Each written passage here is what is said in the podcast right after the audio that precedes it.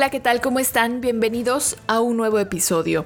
Soy Elizabeth Pazmiño y desde Houston, Texas, les voy a contar algunas de las cosas que esta semana pues pasan acá en, en Houston y otros detalles que he venido preparando y trabajando para el segmento de deportes en el medio que colaboro acá.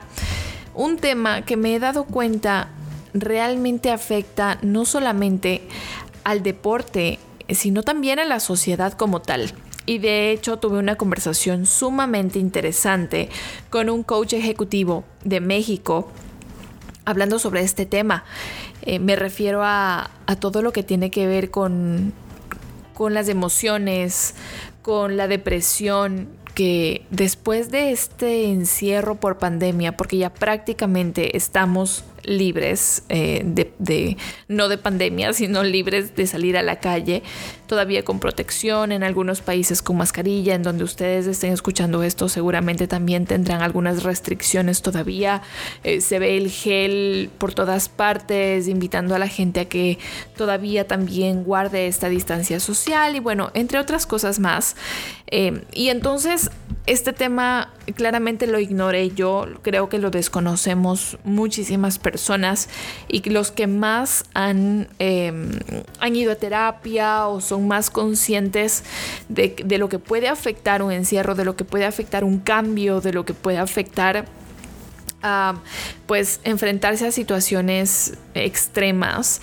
Eh, ellos han hecho como un proceso, estas personas que han podido hacer esta terapia pues han entendido mejor o tal vez saben y, descubren con más facilidad ciertos síntomas para decir, oye, sí, necesito ir a, terapia o necesito hacer eh, meditación o necesito desconectarme un rato o bueno, pueden encontrar más fácilmente estos síntomas, pero como les digo, la mayoría de nosotros y me incluyo, pues no los conocemos. Y esto me llevó a darme cuenta a través de ciertas noticias que sucedieron el año anterior en los Juegos Olímpicos, ciertas declaraciones de deportistas, qué importante que es la salud emocional, qué importante que es la salud mental. Y cuando eres más joven y escuchas esto de la salud mental, dices, no, es que esto es, e, este man está hablando de, los locos, ¿no? Está hablando, y así los catalogamos, de, de los que van a, a, los hospitales psiquiátricos, de, no, está hablando de cualquier cosa, pero realmente eh, cuando pues yo tenía 19, 20 años, mm, cero que le paraba interés a estos temas no me daba cuenta que tal vez yo estaba pasando por eso. Cuando viví sola en Argentina desde los 17 años, obviamente pasé por, por tristeza, por, por un momento de depresión, hasta acoplarme. Bueno, después me encantó, amo ese país, de verdad, la gente me recibió con mucho amor, eh, recibí ayuda gigante eh, de parte de la gente que yo conocí en Argentina y ya no quería volver, ¿no? Después. Pero pasaron cosas y tuve que volver a mi país, a Ecuador. Pero ese transcurso de adaptación, de ser joven, de tener que ir a estudiar, de tener la responsabilidad y la obligación con tus padres que te estén apoyando, por ejemplo, de cumplir con eso, de cumplir con tus estudios, de sacar buenas notas, todo esto te, te lleva a un nivel de estrés muy alto. De hecho, cuando estaba por graduarme, y esto lo cuento siempre, estaba por graduarme de la universidad en comunicación social y tenía que estudiar muchísimo para mi examen final, que además era, oral frente a no sé cuántas personas, al final fueron dos, pero no sabía cuántas me iban a tocar eh, como un panel. Eh, tuve problemas con mi estómago, siempre que me estreso pues me afecta el estómago, no puedo comer, me da náuseas y todo eso me afectó, todo eso me pasó durante la semana que yo estaba estudiando para este examen final. Eh, claramente solo mis padres podían ir a la graduación, entonces era una presión realmente muy alta. Además que allá cuando ya estás dando tu examen final, eh, te esperan abajo. Bueno, otro día les cuento eso en, detalle y les muestro fotos a través de mis redes sociales, pero cuando ya estás dando tu examen final, en la universidad tu, familia te espera abajo con harina y huevos y agua y te hacen todo un carnaval eh, porque pues has pasado tu examen. Imagínense todos esperando abajo y que tú bajes y digas, pero no, no aprobé. Es terrible porque todos están listos para festejar. Y todas estas cosas van sumando a la presión y van sumando a este, a este constante estrés que vivimos en la vida. Y como les digo, en Argentina, por ejemplo, es muy normal que la gente joven también diga voy a terapia. Eh, a mí me llamaba la atención cuando los, chicos de mi edad, les hablo de 18, 20, 21 años, digan, sí, yo voy una vez a la semana a terapia. Y es que es sumamente bueno. No solamente hablo de una terapia de psicología, como les dije, hoy vamos a escuchar a un coach que ellos te guían, te ayudan, te acompañan a lograr metas y objetivos. Así que eh, eh, alrededor de estas conversaciones vamos a ir descubriendo estos temas sumamente interesantes. Y ahora que estudié coaching, también entendí lo importante que es hacerse preguntas, eh, evaluarse, cuestionarse para seguir creciendo. Así que ahora en un ratito más lo vamos a escuchar. Quiero contarles antes de entrar a esto que esta semana en Houston, pues en Estados Unidos, es Spring Break. Eh, es como la semana de, descanso. Y saben qué, me entra la duda si es en todo Estados Unidos, como que la misma semana, o son diferentes semanas eh, en cada estado, porque recuerden que no, el clima no es el mismo en todas las, las, eh, las, ciudades, en todos los estados el clima no es igual. Acá por lo menos en donde yo estoy ya empieza un poco a, hacer el, a entrar el calorcito, se va acabando el invierno, pero voy a averiguar, voy a averiguar este, este dato porque uno está acostumbrado a decir que pues la festividad en su país es en todo el país, pero en realidad aquí en Estados Unidos depende del estado, se festejan ciertas cosas. Eh, entonces, me queda la duda pendiente. Pero por lo menos aquí en Houston es semana de Spring Break. Los chicos están de vacaciones toda la semana es como decirle ya adiós al invierno, entra la primavera, eh, empieza a buscarse pues ese espacito ya para poder eh, ir de vacaciones, empezar a mirar los lugares para, poder descansar, para poder ir a la piscina, etc. Este viernes, hoy que estoy grabando esto, pues hay varias actividades para los más chiquitos. En mi caso, con Maxi, hemos ido un poco a recorrer lugares en donde él pueda correr, disfrutar, él, pueda saltar. Em, les voy a dejar en, a las personas que viven en Houston, les voy a dejar algunas recomendaciones. Últimamente lo estoy haciendo mucho a través de mi Instagram, eh, recomendaciones de la semana, en donde pueden ir a comer, en donde pueden ir a pasear, en donde pueden eh, ir si tienen hijos, etcétera. Así que ahí me he puesto como compromiso por lo menos una vez a la semana en, mi Instagram arroba elitap07 eh, compartirles algunas de las cosas que, yo veo acá, que disfruto, que aprovecho, que me da la posibilidad de hacerlo porque como trabajo desde la casa pues puedo salir en algún momento y puedo hacer algo con Maxi o cuando me toca trabajar o, grabar en algún lugar me encuentro lugares increíbles de verdad para, para pasar un rato y sentarme y, pues trabajar en lo que yo necesito trabajar. Pero bueno, con respecto a este tema que les estaba contando y que hoy quiero que sea el foco de esta conversación, en el mundo del deporte el tema de la salud emocional em, explota gracias a eh, Simone Biles, esta atleta estadounidense. Ella es una de las mejores, o si no, la mejor considerada en gimnasia en los Estados Unidos. Pues desistió de, de las pruebas en equipo, de presentarse a las pruebas en equipo en los Juegos de Tokio en agosto del año pasado, en el 2021. Todos se sorprendieron, todos se alarmaron al descubrir que ella no iba a participar no por una lesión física, no porque le faltó preparación, sino porque ella simplemente no se sentía bien en su cabeza, eh, no estaba emocionalmente fuerte para poder afrontar esto. Y miren cuánto tiempo ha pasado y sin embargo sigue habiendo repercusión. Después de que ella dijo no voy a competir y no puedo, terminó compitiendo, haciendo unas competencias diferentes al final, unas pruebas diferentes en las cuales ganó de hecho una medalla para los Estados Unidos en Olimpiadas, pero no hizo la prueba en equipos. Y ella dio paso a que otros deportistas en las mismas Olimpiadas puedan abrirse y expresar que no solamente era ella la que estaba pasando eso, sino era algo muy típico, y no voy a decir normal porque no es normal, pero es algo típico que estaba sucediendo o que ha venido sucediendo con los deportistas, especialmente cuando tienen alto nivel de tensión, especialmente cuando tienen que cumplir metas eh, que, espera la sociedad, que esperan los patrocinadores, sus entrenadores, sus familias y que les estaba afectando muchísimo y que ellos no podían mostrar ese lado vulnerable que ahora ya lo han hecho. Por ejemplo, les digo otro, otro, otro caso.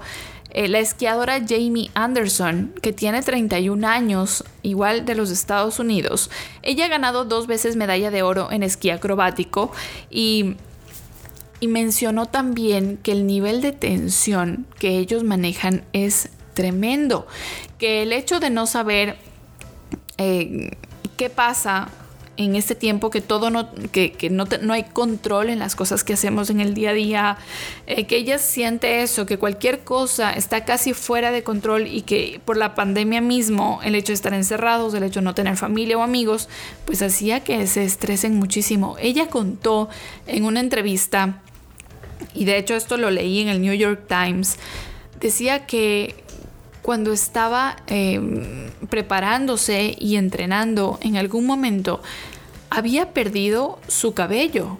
Era como que tenía un nivel de, calvicie, eh, porque estaba teniendo tal nivel de presión que cuando tenía 22 años, ella se sentía mal, porque no solamente era la presión, sino lo que estaba sucediendo. Se agarraba el cabello y, tenía eh, puños de, cabello eh, en, su mano, ¿no? Tenía puños enteros de cabello. Entonces ella estaba realmente muy mal y ahora, pues imagínense ustedes, eh, ha confesado de que este tema es sumamente importante para, para los deportistas y que a algunos les afecta a tal punto que llegan a desistir de lograr sus sueños o pues algunos no hablo de deportistas porque no conozco una historia cercana, debe haber muchas y me comprometo a contarles, llegan al suicidio.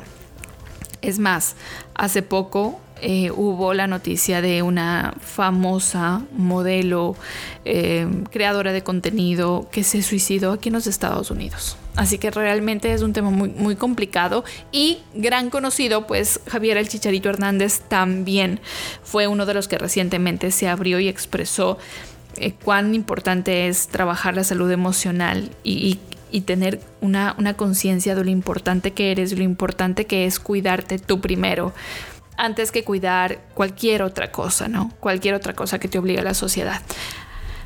Así que no sé qué, usted, qué piensan ustedes, no necesitas ser un deportista de alto rendimiento para tener este nivel de, estrés, de pasar depresión, de tener un momento de, bajón, de, de, perderte, de no reencontrarte. La pandemia a todos nos dio un golpe que nos dejó realmente perdidos. Eh, a mí por lo menos me, desubicó. ¿Qué hago? ¿Cómo hago? Buscar opciones, alternativas para poder seguir trabajando en lo que tú quieres. Hay gente que se quedó sin trabajo y tuvo que reinventarse. Y gente que tenía familia grande. Y entonces ¿Saben todo lo que estaban pasando esas personas? Es impresionante. Siento que también la pandemia me, ha hecho bastante reflexiva el mismo tema de, venir a vivir acá y pasar ciertas cosas día a día que también les, les voy a contar y vamos a investigar y vamos a entrevistar a personas para poder conocer esta vida de migrar y empezar de cero en otro país, literal, de cero, eh, con tus propias habilidades, con tus propios conocimientos, eso nadie te lo quita, con tu propia experiencia, pero tienes que adaptarte a un nuevo sistema y esas habilidades y esas cosas que tú tienes, esos dones, pues ponerlos al servicio de una nueva comunidad y hacer que eso encaje, pues toma tiempo. Pero ya, ya hablaremos de eso en otro momento. Así que em, como ustedes saben, voy a hacer voy a hablar de cosas, de temas del día a día como ahora, como esto que es tan importante, pero claro, siempre les voy a traer un ejemplo, una historia, un algo que tenga que ver con el deporte, porque el deporte tiene muchísimas cosas que la sociedad, que es un reflejo en la sociedad. Así que bueno, no me alargo más, les dejo con mi entrevistado. Él es Ricardo Alonso, él es parte de Impel, una organización en donde eh, se imparten certificaciones muy interesantes y por cierto muy importantes de coaching desde México y a la cual le debo también mi certificación de coach. Es espectacular lo que uno aprende ahí. Él tiene la licencia de coaching de equipos, además es un coach ejecutivo, mentor y planificador estratégico. Aquí con él conversamos sobre este tema, la salud emocional, la depresión y cómo combatir esto que últimamente es uno de los temas que más está afectando a la sociedad y que muchas veces no nos animamos a decirlo en voz alta. Bueno, Ricardo, Muchísimas gracias por tu tiempo, por eh, esta conversación que estoy segura va a ser muy enriquecedora.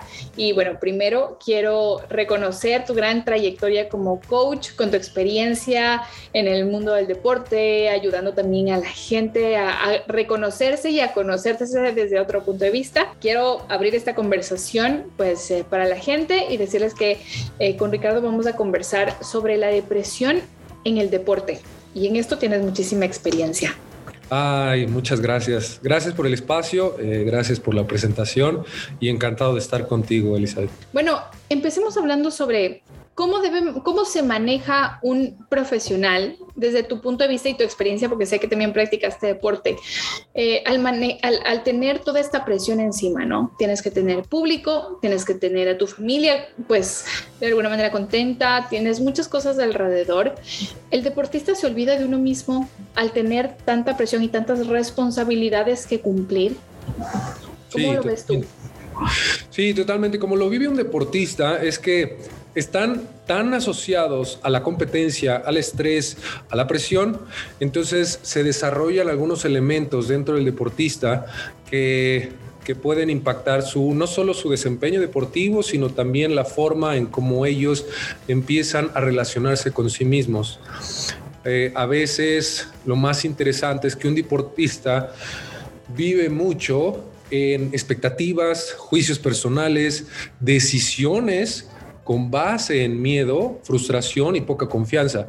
Y entonces, en la medida que un futbolista, deportista, cualquiera que sea la disciplina, va avanzando en desempeñarse mejor, entonces cuando no lo logran y cuando hay errores, ellos mismos empiezan a condicionarse y nosotros mismos empezamos a condicionarnos a que no lo vamos a hacer, a que no estamos tan listos, a que vamos a decepcionar a la gente.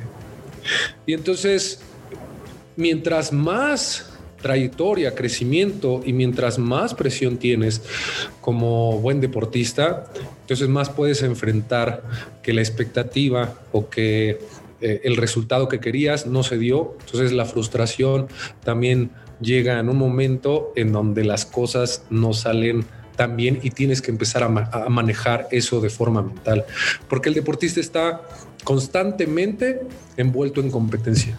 Y la competencia, de alguna forma sana o no sana, la competencia siempre te va a llevar a que seas mejor y mejor y mejor y mejor y mejor. Y a veces, realmente, porque así funciona el deporte, alguien gana y alguien pierde. Punto.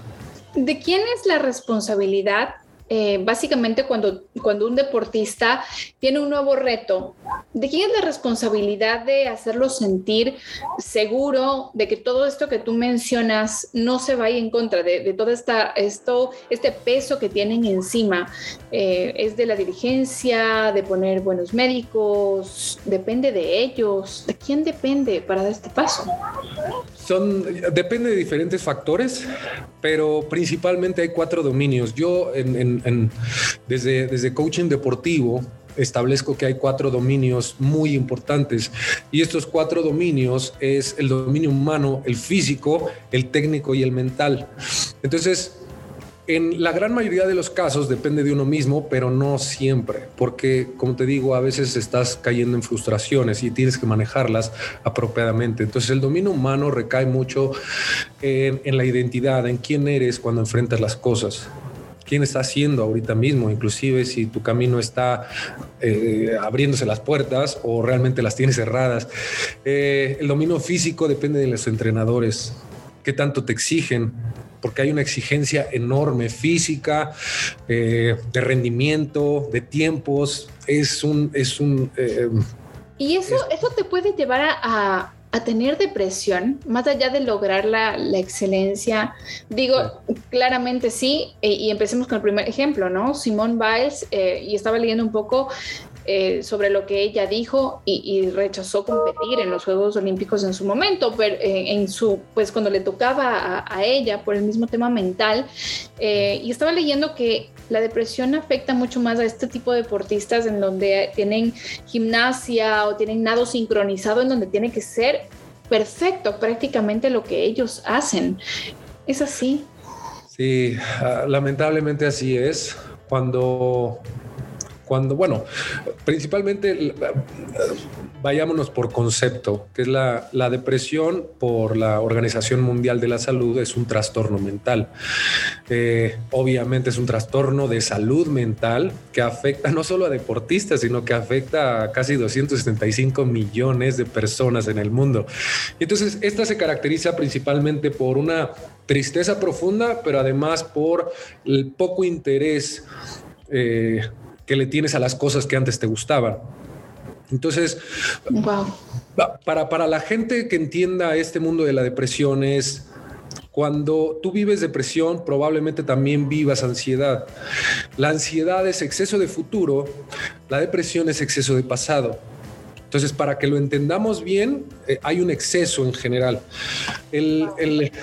la depresión tiene que ver con porque ah, entendiéndolo así, eh, de exceso de futuro y exceso de pasado, hay, hay, hay tres fuerzas psicológicas, que es el psicoanálisis, el conductismo y el humanismo. Entonces, cada una lo ha desarrollado de diferente forma, pero rápidamente el, el psicoanálisis es falta afectiva realmente tiene que ver con una necesidad afectiva no resuelta que trasciende en que perdiste algo. El conductismo es exceso de pensamiento erróneo. Y el humanismo es no aceptas tu realidad tal cual se está presentando. Y entonces cualquiera de esas tres la puedes estar desarrollando como deportista, como persona, pero enfrentándonos o enfocándonos al deporte. Muchos deportistas, porque no están llegando al resultado, porque es muy exigente, entonces empiezan a juzgarse a sí mismos. Y el mayor problema de la motivación es que te juzgas a ti. Entonces empiezas a recaer en juicios personales que acabas desgastando la relación que tienes contigo mismo, impactando en la no aceptación de ti mismo. Por lo tanto, no aceptas quién eres, cómo te estás desenvolviendo y el amor hacia ti se destruye.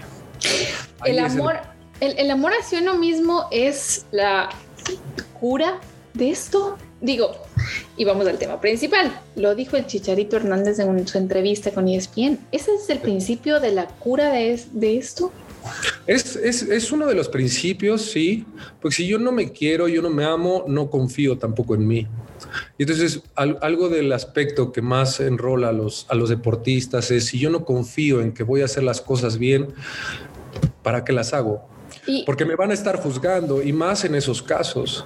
Me van a estar juzgando y juzgando y digo, no quiero convertir esto en juicios, pero realmente es así. La, la, la idea de, del amor propio es aceptarte, autoquererte, invitarte a diálogos más empoderadores, pensar en un futuro amigable, positivo para ti. Y no se trata de caer en positivismo, no, se trata de crear un balance. El problema de la depresión, sobre todo la que es medicada, es que no estás encontrando un balance de lo malo, siempre también hay algo bueno. Y el problema es que cuando entras a depresión no alcanzas a ver esto bueno. Las pastillas ayudan también a, regular esta, este balance. Pero para la gente que sí lo puede hacer por sí mismo sin necesidad de empastillarte, es puedes encontrar un balance conscientemente de que dentro de lo malo, hay, dentro de lo malo, perdón, hay cosas buenas y dentro de lo bueno también hay cosas que mejorar. Y ese es, el balance de vida. Esto se hace con, se logra con terapia eh, o puedes tú mismo sentado meditando lo puedes lograr. Con muchas formas lo puedes lograr. De hecho, a nivel biológico, no, perdamos de vista que somos seres humanos bio, psicosocial, espiritual. A nivel biológico, serotonina, oxitocina, haciendo ejercicio, comiendo bien, este, estando con amigos, todo eso lo puedes lograr a nivel biológico. Eh, a nivel psicológico lo puedes lograr también de múltiples formas, relacionándote bien contigo, agradeciendo que sigues vivo, agradeciendo que estás compitiendo en ligas impresionantes de fútbol, en donde también estás conociendo a gente, más allá de que te critiquen, porque realmente eh, los medios sí quieren tus más allá de tu 100% y a veces no se logra. Y como son también desempeños en conjunto, no siempre te toca meter gol, no siempre te toca meter touchdown, no siempre te va a tocar ser tú el que resuelve. Es un, es un, es un, es un, sobre todo en deportes en conjunto. Y entonces lo que hay que ayudar también a, a deportistas es a calmar la mente. Y me hablabas de, a la interna hablábamos de otros deportistas que también pasaron por por sus momentos de depresión. Eh, en tu, desde tu experiencia como coach, ¿qué es lo que ellos, eh, lo que ves en ellos que pueda ser similar para llegar a este punto y, y mencionar esto, ¿no? Tengo este problema. Claro, es que no, perdamos de vista que esos deportistas de alto rendimiento, famosos, millonarios, son personas. Tienen familia, tienen hermanos, eh, tienen perros, es decir, tienen seres queridos. por ejemplo, Dak Prescott, que es el, el coreback de, de Dallas en 2020, él perdió a su hermano y, o perdió a un familiar querido y él menciona que también tuvo momentos de depresión. Y, y, y, realmente vivir tu duelo es, es natural. Es necesario. Es necesario. La tristeza es necesaria. Perder un poco el interés en tus actividades, pues claro, estás teniendo un duelo básico, vital de, del relacionarte, del estar con seres queridos. Entonces, es básico. Hay otros deportistas que se lastiman y pasan por un periodo de depresión, porque imagínate que yo soy el experto en algo y no lo puedo desempeñar porque pues, caí mal o tuve un accidente y, y y, además tengo a cargo mi familia o tengo a cargo mis sueños. Claro. No necesariamente necesitas tener a cargo a alguien, sino... Y, aquí es cantidad de gente que te sigue y te vuelves además ese modelo a seguir de estas personas, ¿no? Tremenda responsabilidad además. Totalmente. Pero entonces te tienes que hacer cargo de ti primero.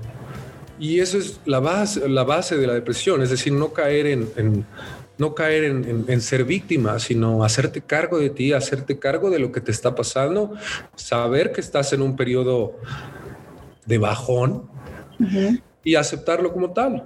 Pero hay, hay, digo, hay momentos en donde no tienes el conocimiento, la conciencia necesaria para darte cuenta que estás pasando por un momento adverso en tu vida y entonces eh, no te das ese espacio de conectar con esa adversidad.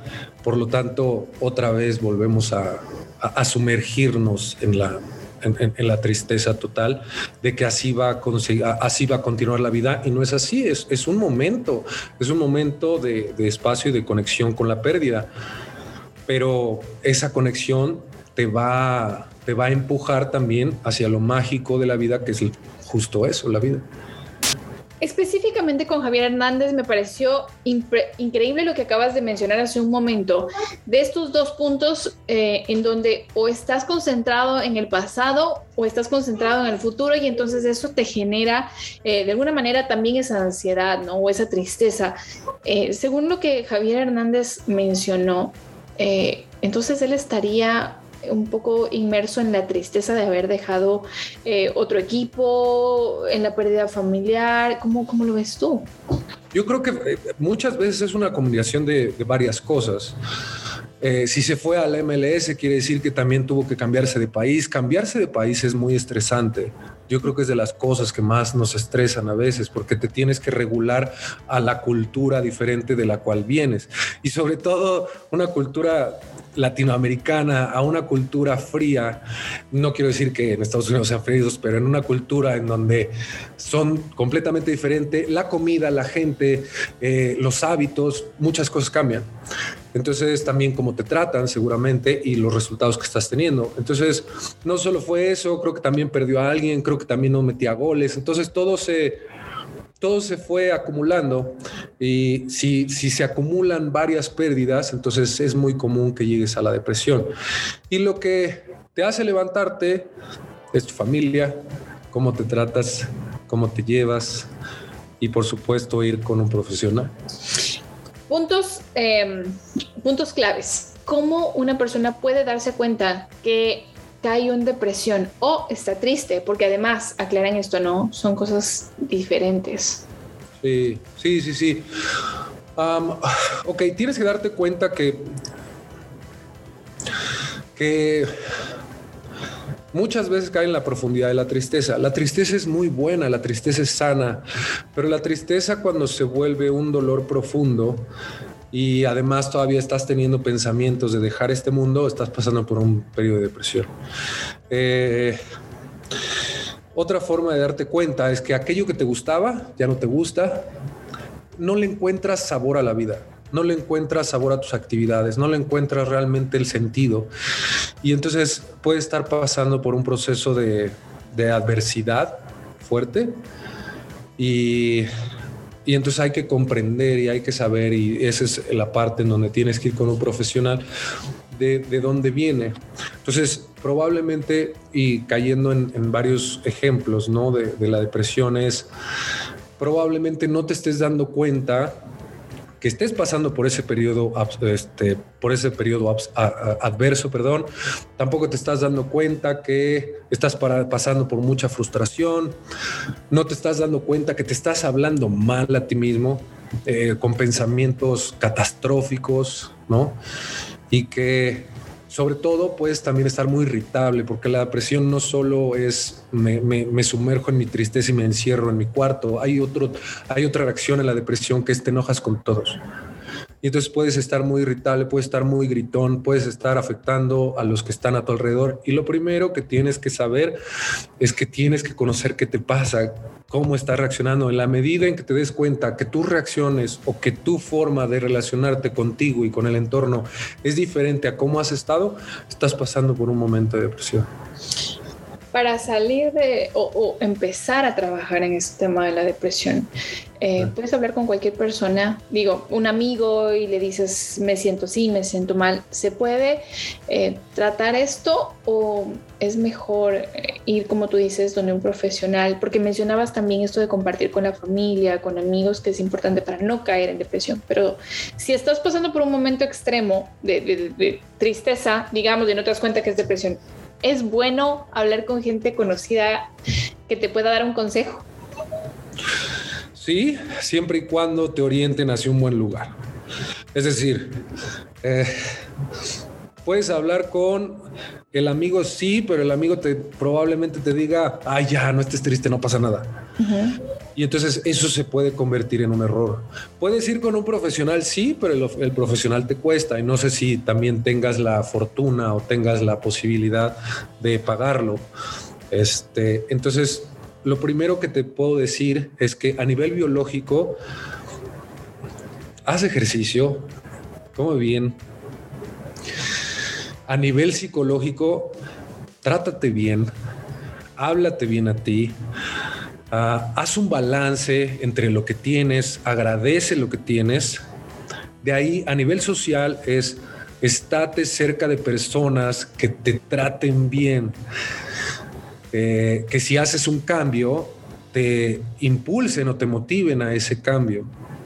Que si no le estás pasando bien en tu trabajo, te digan sí, eh, yo he pasado por esto y es horrible, o que si estás pasando por un momento trágico, te escuchen. Y la otra es a, nivel espiritual, es conéctate con tu fe, porque lo que más pasa a nivel eh, depresivo, perdón, a nivel depresión, es que pierdes la esperanza en la vida, pierdes la esperanza en lo que sigue. Y, eso, es, eso es parte de que tu decisión por el cambio o por las cosas que te pasaron, crees que tu pasado ya se te fue, por eso estás tan, tan en el pasado, en los goles que metías, en los viajes que tuviste, no te diste cuenta que ya pasó tu vida y entonces estás muy enfocado a que el pasado fue mejor que el futuro. Y ahí es donde viene la depresión, por eso Chicharito lo vivió. ¿Qué es lo que sucede? Es que tienes que conectar también con algo más allá, con tu espíritu. Tienes que conectar con tu fe, con tu esperanza para encontrarle sentido a lo que sigue y aceptar tu realidad, que esa es tu realidad nueva. Y entonces si, si, tienes la posibilidad también hablar obviamente con un experto, porque un experto va a acompañar tu proceso y de eso se trata, que acompañen también este proceso porque es un momento de mucho aprendizaje, en lugar de encerrarte en tu tristeza, en lugar de encerrarte en el rol que dejaste pasar, en lugar de encerrarte en la pérdida que ya se fue, pero que vive en ti. Entonces, en la medida en que puedas vivir en estos elementos tan claves para que generes un balance en tu vida, pues en ese momento entonces sigues fluyendo con lo que toca. ¿Cómo ayuda un coach a una persona a salir de la depresión? Porque muchos todavía confunden al psicólogo con el coach y a veces dicen, ¿y cómo me ayuda un coach? ¿Cómo en, desde tu punto, eh, espacio profesional puedes ayudar a alguien? Ok, no, no, olvidemos que el coaching es, vamos a crear un diseño de persona distinta a través de eh, elementos claves del coaching, que es objetivos, ¿no? es, vamos a crear metas, es decir, vamos a movernos en función de actividades, vamos a movernos en función de algo que sí podemos hacer, que sí nos posibilita el movimiento hacia las cosas. Entonces, metas, preguntas, Así ayuda el coach al deportista con preguntas, preguntas reflexivas, eh, creativas que lleven al, deportista a, escucharse y a movilizarse hacia un entendimiento de la persona distinta y sobre todo a encontrarle sentido y significado a las cosas. Por otro lado, PNL. Eh, digo, son elementos claves que, funcionan también para, para buscar que el deportista reaccione de mejor forma. Con la programación neurolingüística lo que hacemos es que movilizamos al deportista hacia estímulos ah, para crear hábitos muchísimo más empoderadores. Y por otro lado, el entrenamiento mental o el mental training, que es, vamos a ayudar al deportista a crear espacios, a que no se enfoque en un solo resultado, y vamos a crear varios. Por eso, lo que más ayuda a un coach deportivo, al deportista o al equipo a, crear mejores resultados, lo que más ayuda es principalmente a crear recursos y algo que me gusta a mí decir es a modelar o manejar la atención. tiene mucho, ¿no? Exactamente, si yo puedo ayudar al deportista a que regule su atención, a que identifique qué aspectos de su parte mental o de sus pensamientos o de sus ideas o de sus creencias lo movilizan hacia algo más productivo para él, entonces voy a empezar a crear eso. Ese es empezar a modular la atención. Entonces, si yo me estoy enfocando a mi pasado, a lo que hice, a lo que ya perdí, a la crítica, me estoy, me estoy, me estoy poniendo en una posición muy vulnerable. Y entonces, conforme yo o conforme el entorno me ve, yo me empiezo a ver también y no es cierto. Entonces, lo que hay que ayudarle al deportista es a empezar a modelar a nivel mental su atención, a qué le dedica tanta energía mentalmente para que genere un balance y entonces lo movilice hacia algo más positivo en su carrera, en su vida y trascienda de una mejor forma. Mira qué cruel puede llegar a ser para un deportista cómo te mira en lo que tú dices, ¿no? Que, cómo te mira la gente cuando no notas un gol, eres un villano. Y si tú empiezas a mirarte como te miran otros, en el deporte, especialmente en el fútbol y deportes eh, de, de, equipo, en donde siempre va a haber el malo y el bueno, pues vas a terminar con una, un bajón terrible, si es, que, si es que te miras como la gente te ve después de un partido en donde perdiste especialmente eh, o, fallaste un penal como le sucedió a Messi, ¿no? Eh, recientemente. Totalmente. Y lo peor, te voy a decir, lo peor es que cuando yo estoy pasando en ese proceso, mi familia también me juzga, eso es lo peor. Eso es el peor, resultado, porque entonces también el juicio está internamente en las personas que más me quieren. Y lo que tienen que hacer las familias, y a veces no tienen la conciencia para hacerlo, es acompañar al hijo o acompañar al ser querido a, a verse diferente, a que la mirada nada más es afuera y no es la familia. Entonces, a ver, si mi mamá me está tratando mal, si, si mi padre me está exigiendo y no estoy llegando al nivel que cree que mi padre debe llegar, es una súper exigencia. Y entonces eh, eh, es lo que más genera daño, que la familia no te acompañe en un momento de mucha competencia, en un momento de mucha frustración o en un momento de pérdida impresionante realmente lo que pasa en este mundo en donde creemos que ellos, eh, los deportistas, por el hecho de tener tanta gente alrededor apoyándolos, están bien, están empoderados, porque comen bien y hacen ejercicio, pues se mantienen mentalmente bien mm, y no solamente físicamente, pero, pero hay muchas cosas más allá emocionalmente que ellos seguramente no las saben manejar y, esto es, para esto es esta conversación. Eh, creo que quedan todavía muchos temas más por tratar. Eh, voy a seguir teniendo el, gusto de, de, contactarte, de hablar sobre esto eh, y sobre otros temas que involucran al deporte desde la parte emocional y se refleja, eh, Ricardo, en lo físico y en los rendimientos, ¿no? Sí, sí, sí, sí. Es, es que todo impacta, son, son diferentes dominios y justo lo que hace, por ejemplo, lo que, lo que muchos deportistas a nivel mental deben de hacer es conectar con, con, con su respiración. Algunos le llaman mindfulness, algunos le llaman este, meditación. Realmente es conectar con tu respiración a nivel biológico y, y, el modular tu respiración siempre va a hacer que tus pensamientos mejoren, pero siempre y cuando le pongas atención a tu respiración. Entonces, algo que, que sí ayuda muchísimo es conectar con tu respiración y hacer ejercicios de entrenamiento mental, que eso es básicamente coaching deportivo.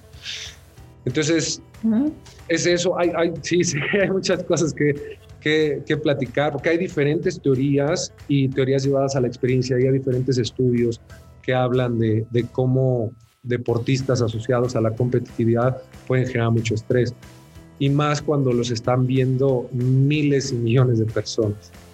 Totalmente. Y muchos de ellos tienen pánico escénico, por ejemplo, y aún así tienen que salir a un escenario con 20, 30, 70, 50 mil personas, ¿no? de los mejores deportistas, algunos son introvertidos.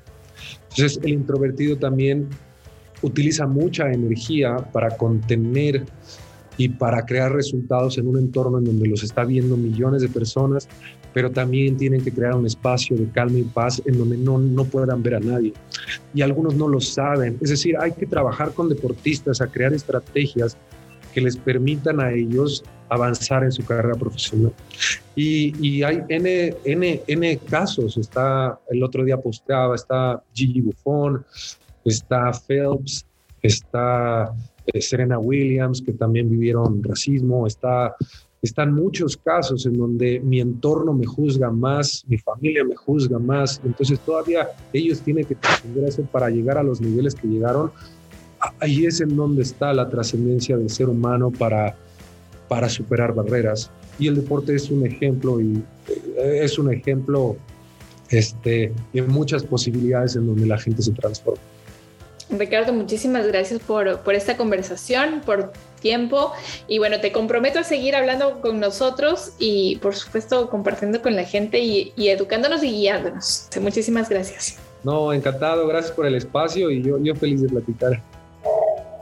Espero que hayan disfrutado la conversación que en lo personal pues me encanta y aquí se las dejo para que se la repitan una y otra vez y puedan descargar el episodio y compartirlo con otras personas que es realmente interesante. Hoy quiero contarles un dato nada más a los que les gusta el deporte para que estén al tanto de la Champions League. La Champions. Bueno, está ya en los cuartos de final, se hicieron ya los sorteos para esta etapa. Y bueno, hay ocho equipos clasificados. Eh, conocieron ya sus respectivos rivales y estoy hablando, les voy a decir súper rápido para que no se olviden y no se me vayan. El Chelsea va a jugar con el Real Madrid. El Chelsea es el último campeón, recuerden ustedes. Manchester, Manchester, Uy, ¿qué me pasa? Manchester City de Pep Guardiola va a jugar con el Atlético de Madrid, donde está dirigiendo el argentino Diego Pablo Simeone. Para los argentinos que sé que aman el fútbol, bueno, van a estar muy pendientes, obviamente, de este partido. También va a jugar el Villarreal con el Bayern Múnich.